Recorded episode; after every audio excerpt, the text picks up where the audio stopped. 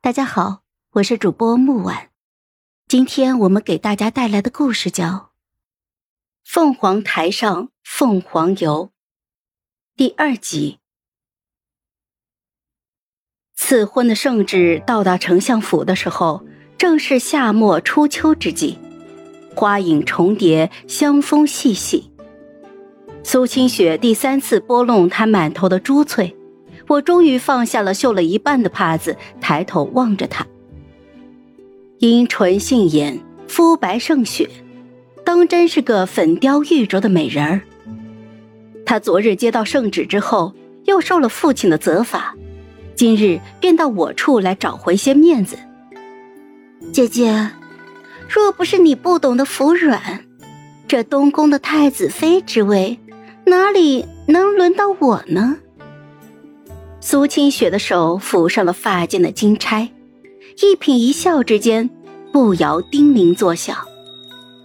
我顺着她的指尖望过去，满头的珠钗首饰，恨不得把全部的家当都戴在头上。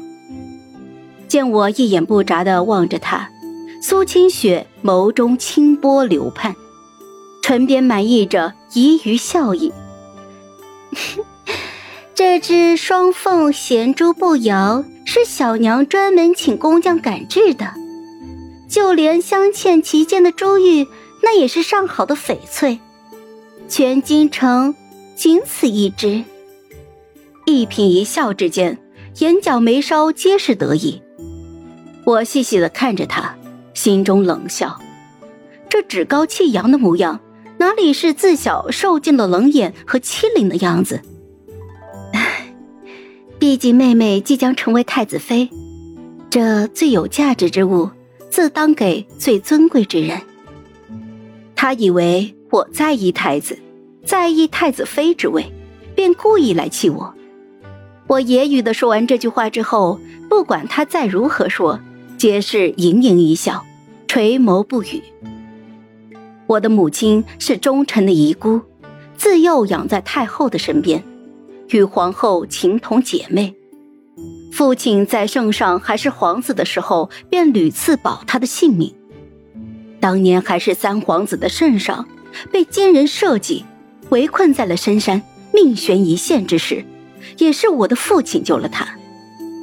我唯一的舅舅华珍，如今是正一品定远大将军，西北领兵三十万，出生入死，战功赫赫。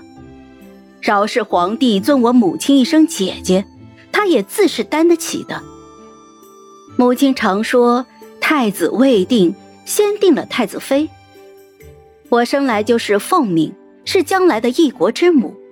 我若真的想要，那根本不必去争，自有人为我铺好路。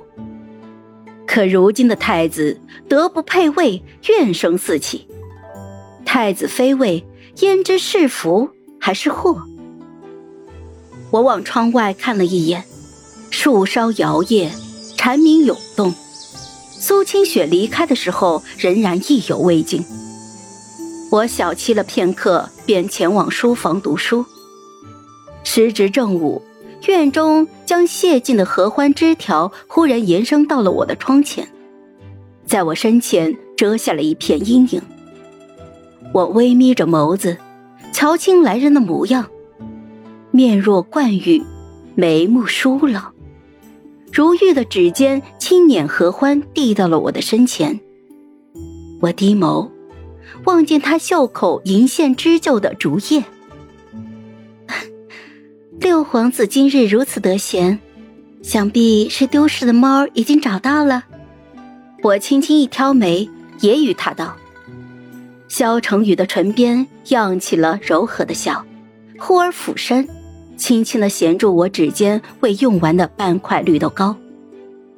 侧颜如玉，黑发如瀑，幽淡的冷兰香萦绕在我的鼻息，胸腔发紧，心跳骤然漏了一拍。